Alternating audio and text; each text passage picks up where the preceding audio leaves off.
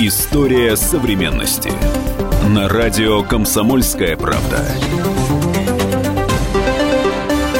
Здравствуйте, люди! На линии Эдвард Чесноков. В последнее время снова стала актуальна тема Второй мировой войны и Великой Отечественной, как ее составляющей части, потому что уж очень разные возникают интерпретации. Ладно бы бесконечно любимые наши либералы снова по обыкновению ставили на одну полку тех, кто сажал евреев в концлагеря, и тех, кто их оттуда освобождал, Красную Армию. Так нет.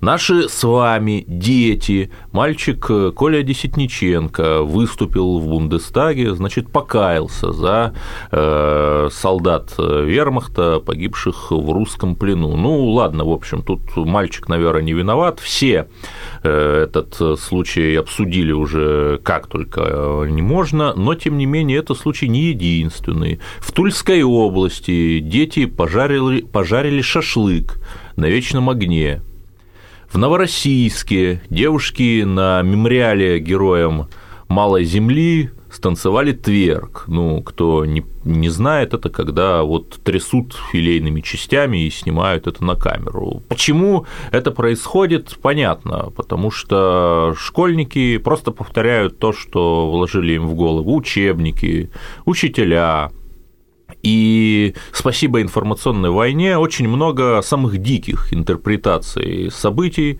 тех лет. И вот об этом, о самых распространенных мифах о Великой Отечественной, и самое главное о том, нужно ли нам каяться за немецких военнопленных, погибших в советском плену. Мы поговорим с нашим гостем, историком, экспертом по военной истории XX века Дмитрием Суржиком и кандидатом исторических наук.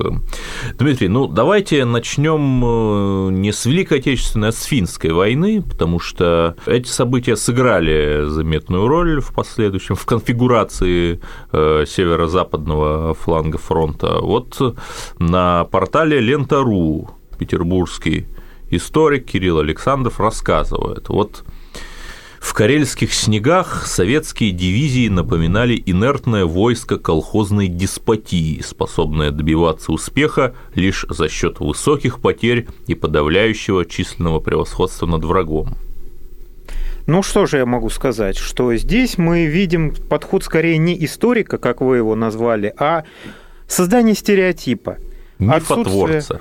Конкретных цифр. А конкретные цифры нам говорят о том, что, например, э, в период с 1 февраля, когда уже начался... 40-го года. 40-го года, естественно, когда начался штурм линии Маннергейма под командованием Тимошенко, в отдельных местах длительность артподготовки советских войск достигала от 3 до 5 дней.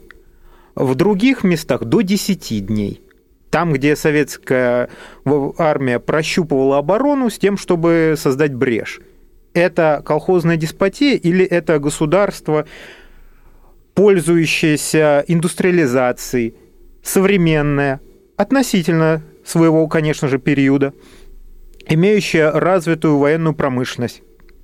Ну, если нам надо сделать стереотип, мы говорим одни вещи и закрываем глаза на другие. Если мы хотим видеть объективную картину, мы видим другую картину.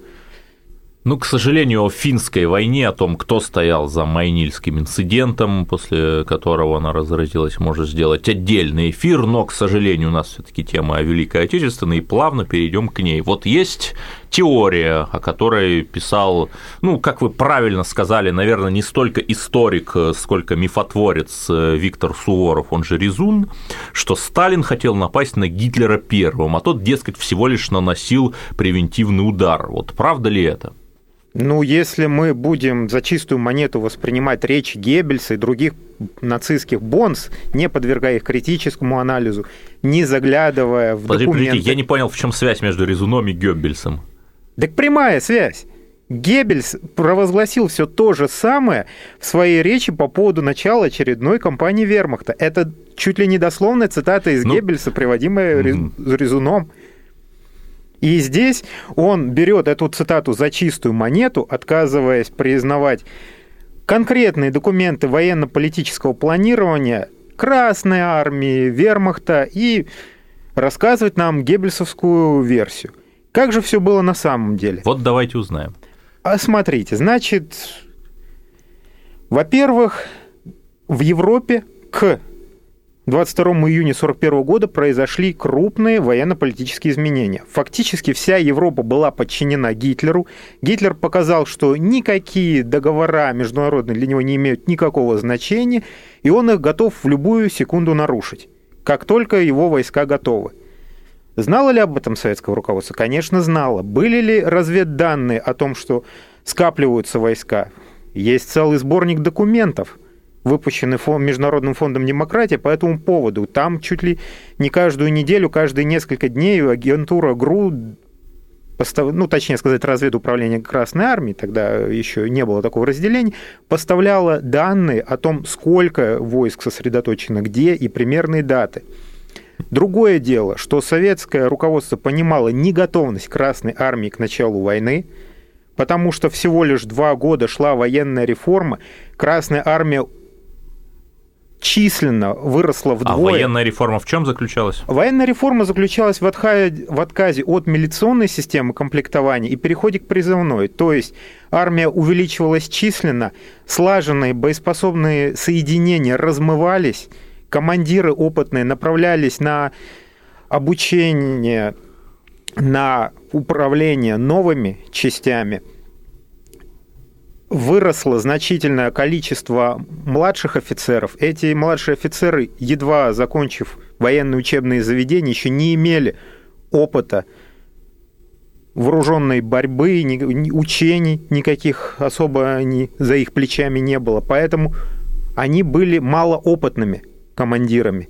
Отсюда мы будем видеть наши дальнейшие проблемы с взаимодействием видов родов войск, с растерянностью и так далее. Ну хорошо, тем не менее, вот у Резуна есть э, один очень мощный аргумент, с которым сложно поспорить. Вот концентрация э, в приграничных э, районах Красной Армии была очень велика, и сама конфигурация, само расположение наших частей, оно было более подходящим для наступательной войны, нежели для оборонительной, потому что для оборонительной войны нужна стратегическая глубина, глубоко ошелонированная оборона, оборона, и вот э, Резун утверждает, что этого не было. Ну, давайте обратимся к так называемому плану Жукова или записки Жукова, разные авторы по-разному называют. Это документ, появившийся в мае 1941 года из стен Генштаба. Подписей нету, кто просматривал, непонятно, резолюций тоже никаких нету. В общем, там излагается мысль нанести превентивный удар по изготовившемуся к нападению противнику. По изготовившемуся к нападению противнику не начать войну против неотмобилизованного противника, ни что-либо в этом духе, а констатируя скопление войск на нашей границе, перейти в наступление. Однако в действительности могли ли мы перейти в это наступление? Как я уже сказал, продолжалась военная реформа, был огромный некомплект в западных частях – и что в этом плане здесь планировало советское руководство? Оно планировало, что немецкие войска нападают на границу, останавливаются там, то есть советские пограничные части и первый эшелон дают им отпор, и уже затем тыловые части приходят в движение, мы устремляемся вперед, начинаем громить противника на его земле и малой кровью. Ну, это вот такой был предсове... Э, предвоенный миф. Это был предвоенный миф, который формировался из того, что трудно судить о качестве тех командармов, тех маршалов, которые были репрессированы в 1937 году, но можно судить по их докладам, сделанным на основе учений. И, да, у нас полминуты остается до конца. И в этих докладах говорится о том, что несмотря на проблемы, они описаны в середине каждого доклада, мы готовы под знаменем Сталина разгромить любого противника. Вот мы с Дмитрием Суржиковым обсуждаем русофобские мифы о Великой Отечественной войне, и оставайтесь с нами, потому что в следующем блоке мы поговорим о том, а чем же объяснить колоссальные потери Красной Армии в первые месяцы войны. История современности. Мы начинаем наш эфир. Хватит веселиться. Накажу. Можно без всего этого пафоса, а? Как-то поспокойнее. Все, серьезно давай. Давай. Я Андрей Норкин. Я Юлия Норкина. По понедельникам и вторникам С 18 до 20 часов по московскому времени. главные новости, события и факты Программа «120 минут».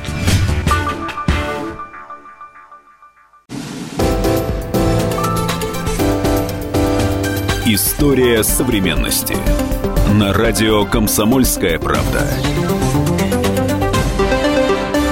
Эфир продолжается. Я, Эдвард Чесноков, обсуждаю с историком, кандидатом исторических наук Дмитрием Суржиком мифы о Великой Отечественной войне. И вот э, смотрите, Дмитрий, все таки потери Красной Армии в первые месяцы войны, они были колоссальные. От э, миллиона до полутора миллионов человек, по разным оценкам, было уничтожено в котлах, было пленено, Э, некоторые там части из новобранцев просто разбежались. И если посмотреть другие конфликты, там Отечественную войну, Первую мировую, которая была в чем-то похожа то таких потерь ни в относительном, ни в абсолютном соотношении не было. Вот чем это можно объяснить? Это объясняется различными факторами. Прежде всего, лично я, на свой взгляд, вижу продолжение вот этой самой военной реформы, переход к призывной системе и малый опыт младших командиров, среди которых, да, было велика, велико чувство растерянности после заявления ТАСС от 14 июня, которое говорит о том, что мы с Германией друзья, тут вдра, вдруг бац, нападение, неожиданность, смятение – Затем стоит отметить, конечно же, материально-техническую неготовность Советского Союза к войне. Третья пятилетка должна была закончиться в 1942 году, должно было поступить автоматическое вооружение, пока что мы имели то, что имели, и плохо была отработана служба тыла, именно доставка. Военной амуниции, снаряжения, оружия, боеприпасов к линии фронта – Затем отсутствие у советских вооруженных сил достаточного боевого опыта и качественное военное превосходство противника, который успел отработать взаимодействие войск, видов и родов вооруженных сил в ходе европейских кампаний.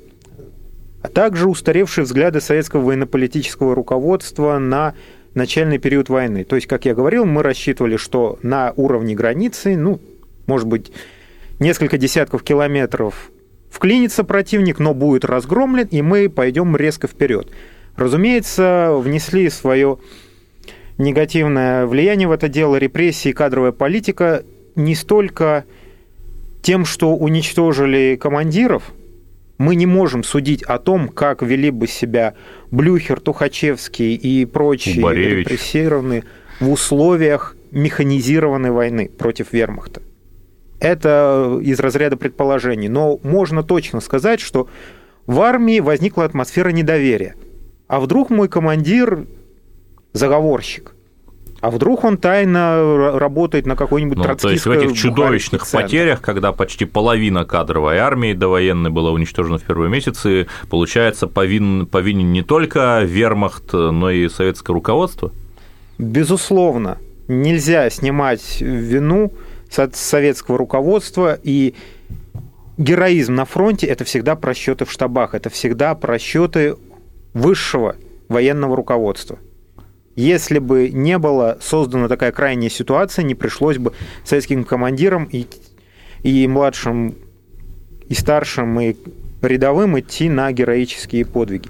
Наконец, отсутствие своевременного механизма принятия решений по стратегическому управлению, запаздывание стратегического развертывания советских вооруженных сил также сыграли свою отрицательную роль. Мы с кандидатом исторических наук Дмитрием Суржиком обсуждаем главные мифы о Великой Отечественной войне, и если перейти к поводу, с которого началась наша программа, это знаменитая фраза известного вам молодого человека, что вот немецкие э, солдаты в советском плену являются невинно погибшими. Вот вы с этой фразой можете согласиться?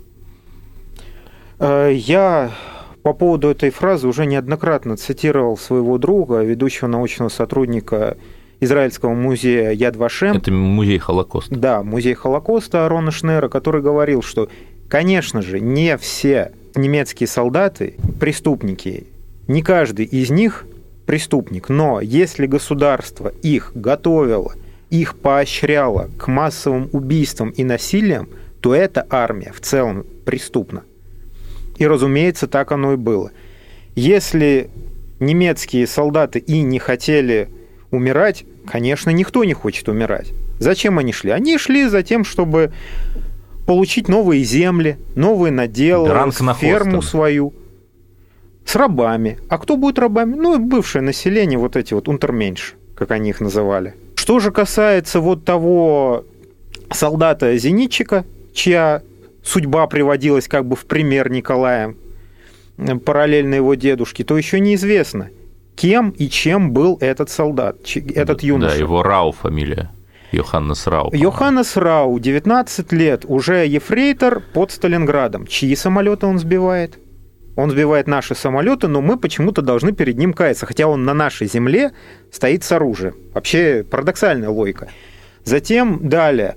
Ему 19 лет, значит, он прошел школу Гитлер-Югенда, других нацистских организаций, как он к ним относился, был ли он жертвой преступного режима, который был оболванен геббельсовской пропагандой и против своего желания, что-то имея в уме от доктора Геббельса, пошел воевать. Был ли он недоволен этой войной, испытывал ли какую-либо оппозицию, еще что-либо, ничего не говорится.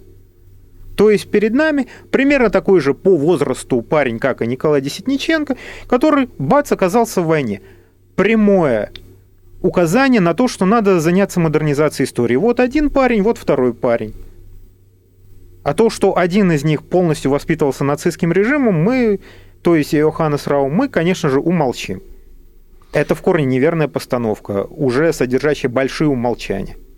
Мы с историком Дмитрием Суржиком обсуждаем мифы о Великой Отечественной войне. И вот, э, разумеется, Вермахт совершал преступления, но, например, в 1941 году Красная Армия активно применяла тактику выжженной земли.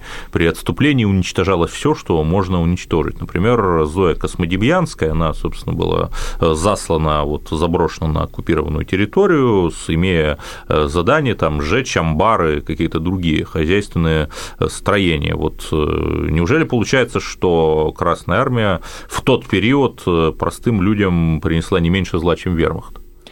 Надо четко осознавать, что цели оставить полностью выжженную землю советским руководством не было. Такие группы, в частности, в составе которой была Зоя Космодемьянская, эти группы готовились НКВД, НКГБ – в частности, Амсбон, отдельный мотострелковый батальон особого назначения, который, у которого штаб-квартира была в Большом театре, они засылались специально на особо опасные угрожаемые участки или там, где уже стояли немецкие войска, для того, чтобы уничтожить не только амбар, но, например, штаб, избу, где помещался штаб. Если же обратиться к истории этого вопроса, то уже 1 июля 1941 года органы НКВД, НКГБ, я так говорю, потому что они постоянно то объединялись, НКВД с госбезопасностью, то разделялись. Так вот, уже 1 июля 1941 года органы внутренних дел и госбезопасности получили указания о том, как проводить спецмероприятия. Они должны были уходить последними из регионов которые находятся под угрозой занятия противником, и при этом уничтожать фабрики, заводы, склады, электростанции.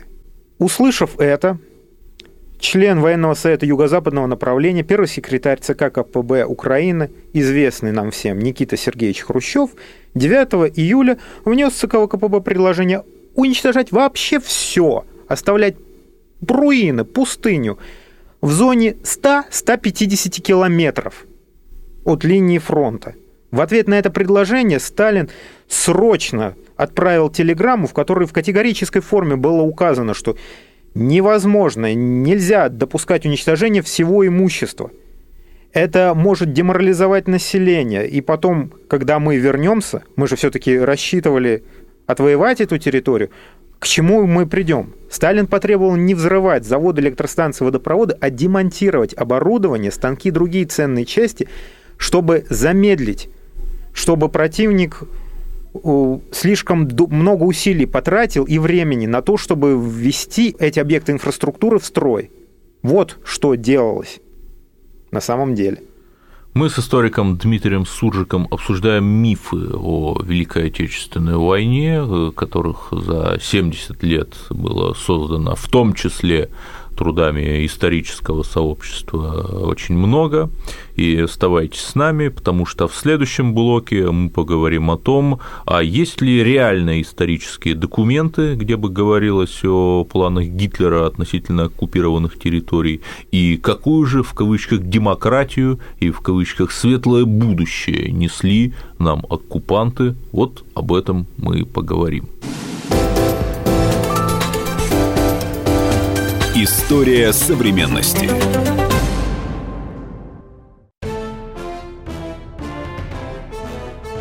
Товарищи солдаты и офицеры российской армии. Полковник Баронец разрешает обратиться. Звоните и задавайте накопившиеся вопросы. Угроза НАТО, жилье для военнослужащих и перевооружение России. Обо всем этом Виктор Баронец знает лучше других – Программу «Военное ревю» слушайте по будням в 11 утра и в 5 вечера по московскому времени.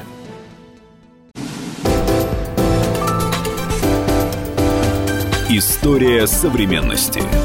На радио «Комсомольская правда». Эфир продолжается на линии Эдвард Чесноков. Мы с кандидатом исторических наук Дмитрием Суржиком обсуждаем Великую Отечественную войну и мифы, которые вокруг нее сложились. Ну вот, э, Дмитрий Викторович, а есть ли какие-то конкретные документы о планах Гитлера по поводу его дранга на Остен? Таких документов много. Если не закрывать глаза, если не зашориваться какими-то стереотипами о чистом вермахте, то их легко набрать даже в интернете. А, но в первую очередь необходимо раз и навсегда себе уяснить, что война, развязанная Гитлером против Советского Союза, носила преступный расово-идеологический характер.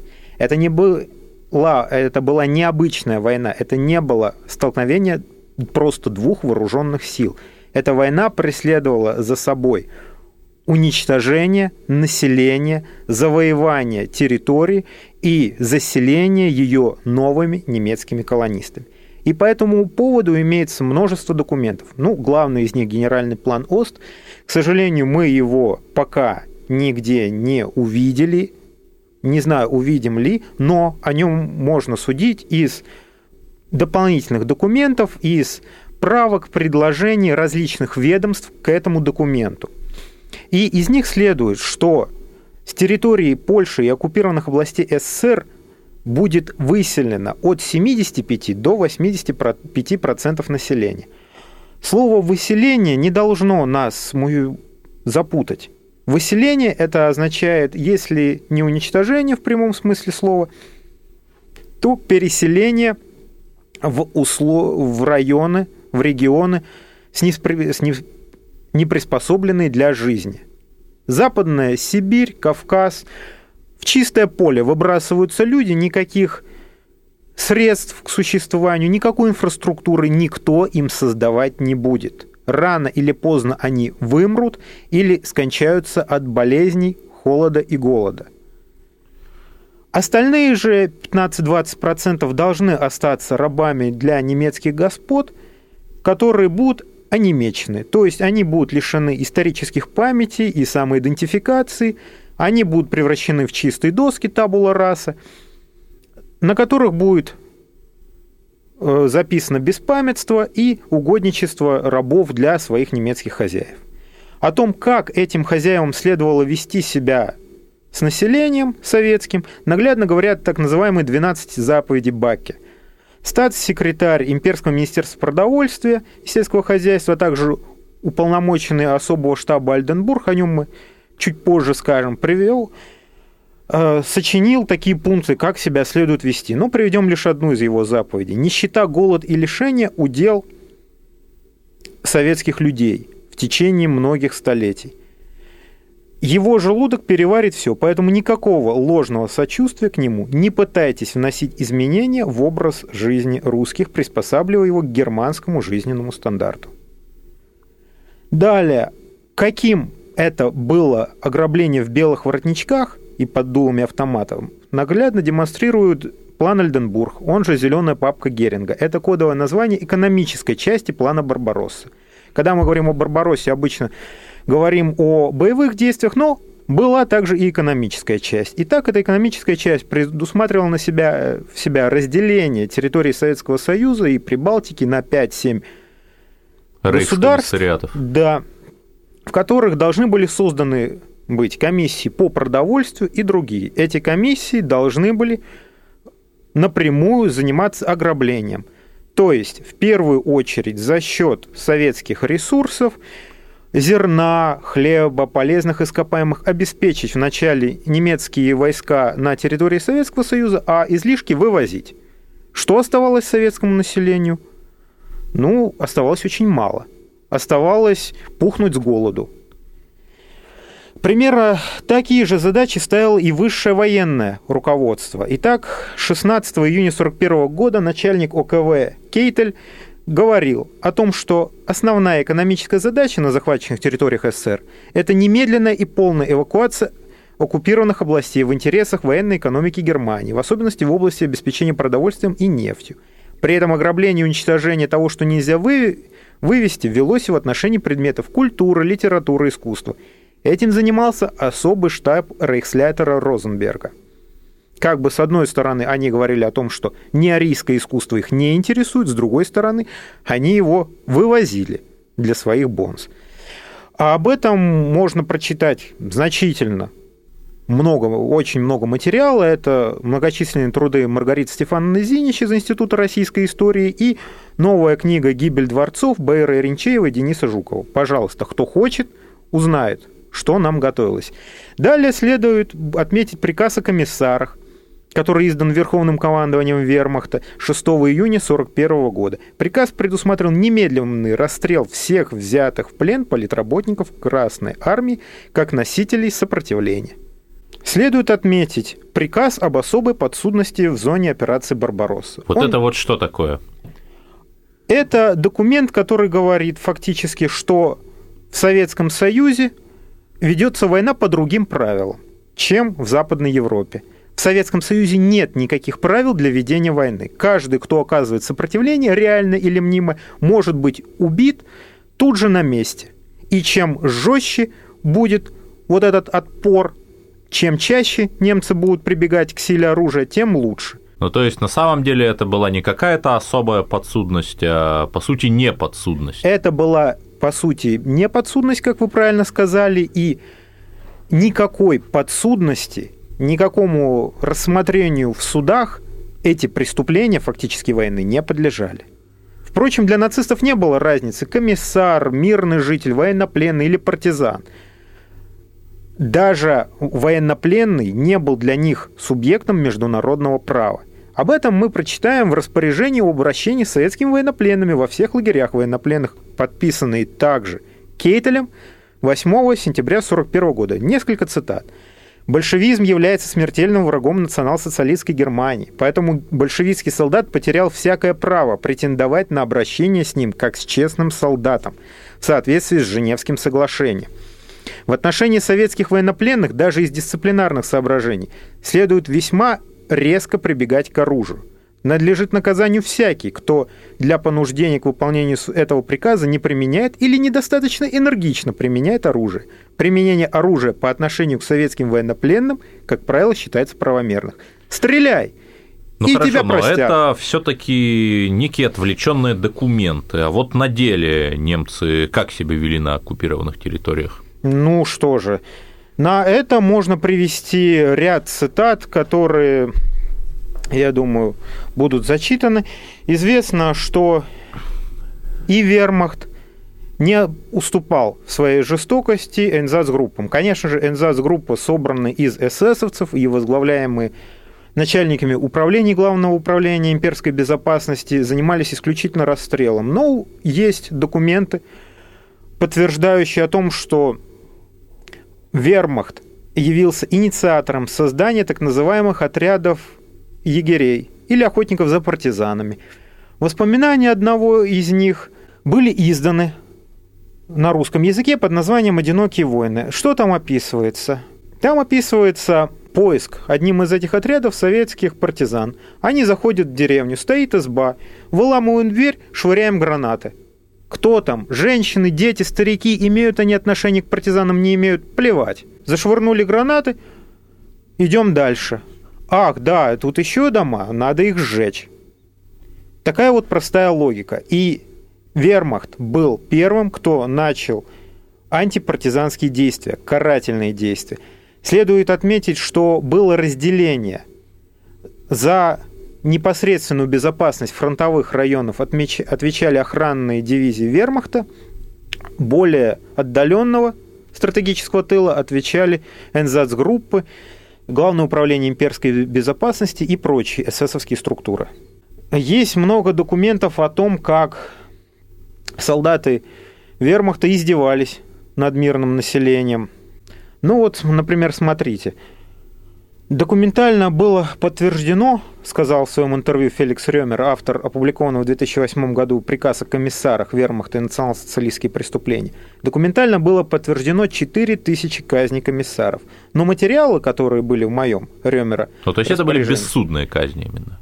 Абсолютно. Просто вот поймали, расстреляли. Нашли, показали на политрука, все, взяли, расстреляли. Есть еще также знаменитый приказ Рейхенау, изданный 10 октября, о том, что он называется «О поведении войск на восточном пространстве», о том, что мирное население и партизан следует уничтожать непосредственно на месте. Есть также конкретные примеры из поведения Эриха фон Манштейна, когда он э, в аджимушкайских каменоломнях там... Это вот один из гитлеровских маршалов. Да, довольно известный, который говорит о стратегических просчетах Гитлера, который был там никчемным стратегом, а вот вермахт ему как мог да, сопротивлялся. То есть солдаты хорошие, фюрер плохой. Да, фюрер бездарный, а генералы талантливые. Так вот, он травил газами в аджимушкайских каменоломнях бывших советских красноармейцев, которые были разбиты, сколотились в партизанские отряды, он травил газами. Прямое нарушение обычаев и законов войны. Войска немецкие под его командованием, вступив в Севастополь, расстреляли советских военнослужащих в госпитале. Это прямое нарушение законов и обычаев войны. Примеров множество. И те, кто говорят о чистом вермахте или по чистоте душевной или по каким-либо еще мотивам их не цитируют. Мы с Дмитрием Суржиком обсуждаем мифы о Великой Отечественной войне, и вот у нас остается всего полторы минуты как раз на небольшой миф, что есть мнение, что мы победили благодаря союзникам, которые поставляли нам машины Студебеккер, самолеты Аэрокобра и тушенку. Вот это правда? Правда то, что нам было бы значительно труднее победить без этих поставок потому что была оккупирована территория, где до этого производилось 84% сахара, 38% зерна и так далее. Но воевали живые люди. Именно живые люди, наши деды и прадеды, сокрушили фашизм. Не тушенка, не студебекеры, не мотоциклы, не аэрокобры – Оставайтесь с нами, потому что в следующем блоке мы поговорим, наверное, о самой болезненной теме. Это о тех, кто был коллаборационистами, то есть советские граждане, которые сотрудничали с вермахтом, так называемые хиви. История современности. Товарищ адвокат! Адвокат! Спокойно, спокойно. Народного адвоката Леонида Альшанского хватит на всех. Юридические консультации в прямом эфире. Слушайте и звоните по субботам с 16 часов по московскому времени.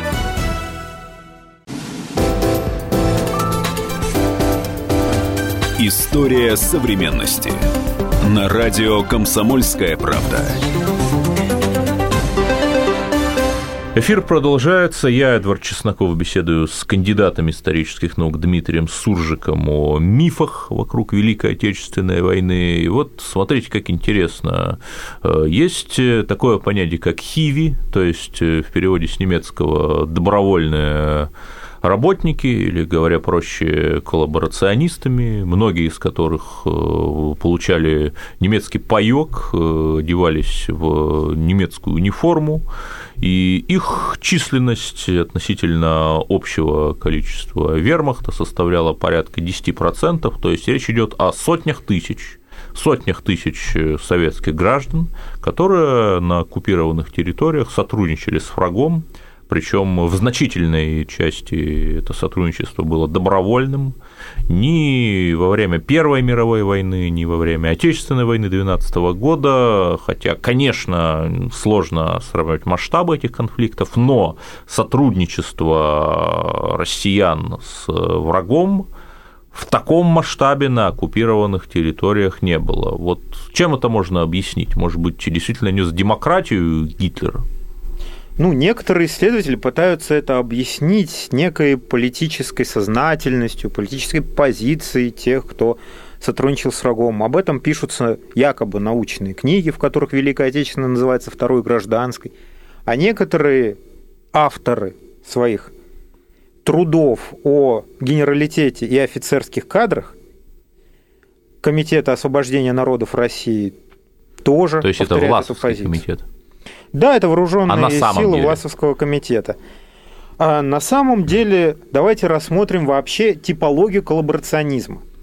Насчитывается несколько видов сотрудничества с врагом, и здесь уместно обратиться к трудам известного профессора Бориса Николаевича Ковалева, который выделяет политическую, административную, военную, экономическую форму коллаборационизма, ну, бытовую и так далее.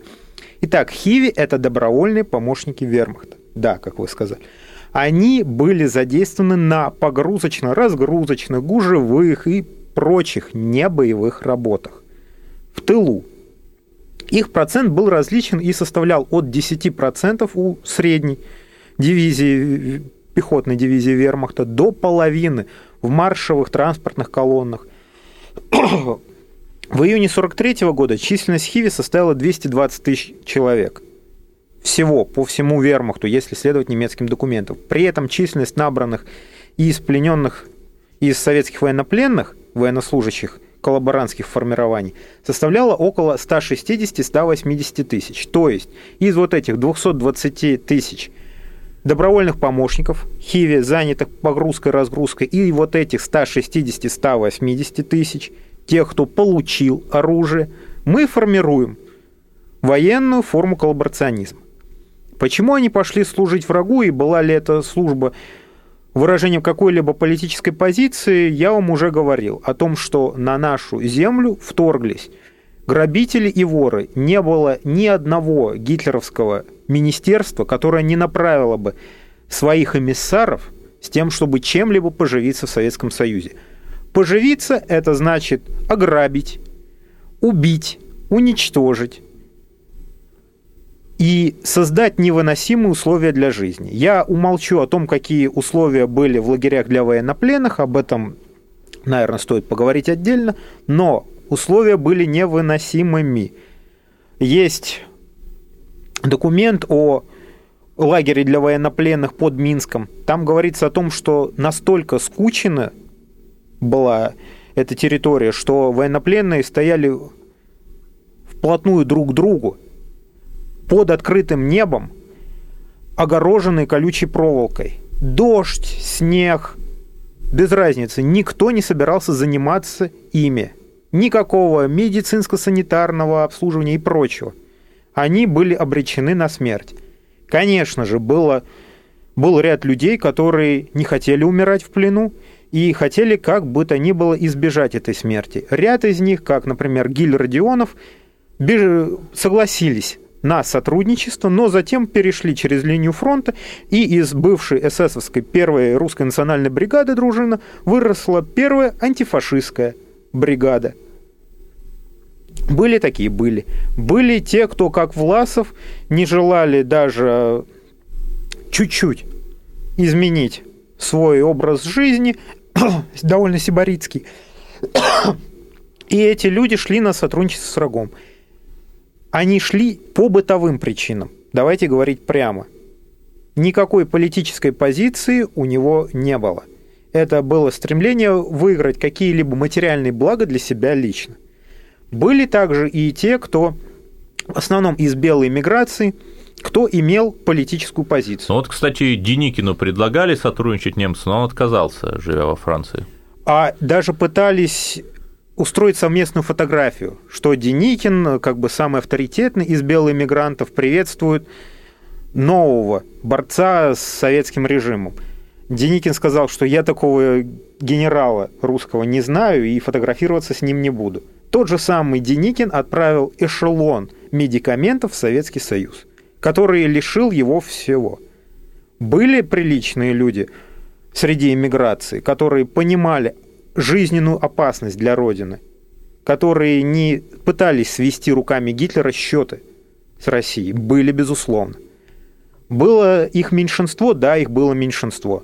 Но эти люди были, Антон Иванович Деникин, Вера Аполлоновна Оболенская, которая своей жизнью заплатила за создание французского сопротивления, были, мы их должны помнить, это наша общая история с Европой. Еще один интересный вопрос. Победа была достигнута благодаря Сталину и советскому государству в целом, либо, как любит утверждать тот же Резун, вопреки им?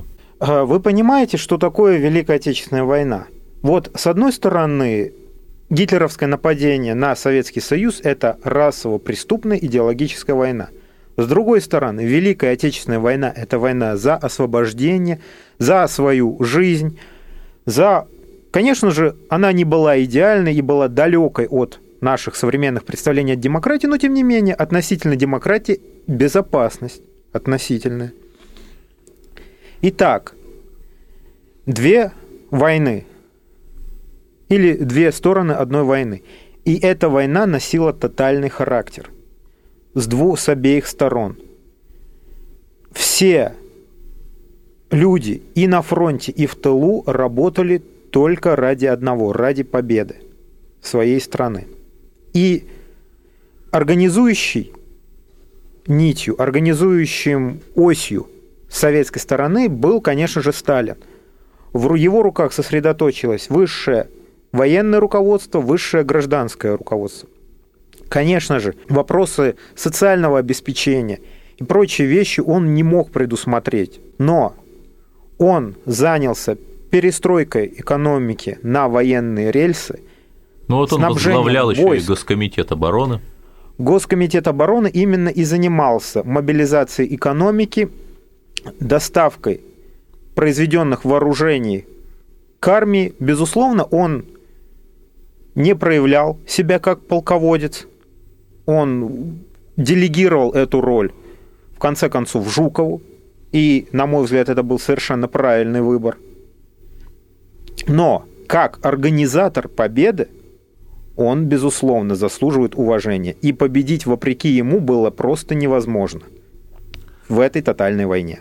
Ну вот еще один распространенный миф э, о том, что советские солдаты были такой злобной ордой, которая стала грабить невинную Европу, в частности, якобы миллион изнасилованных э, красноармейцами немок. Вот это правда?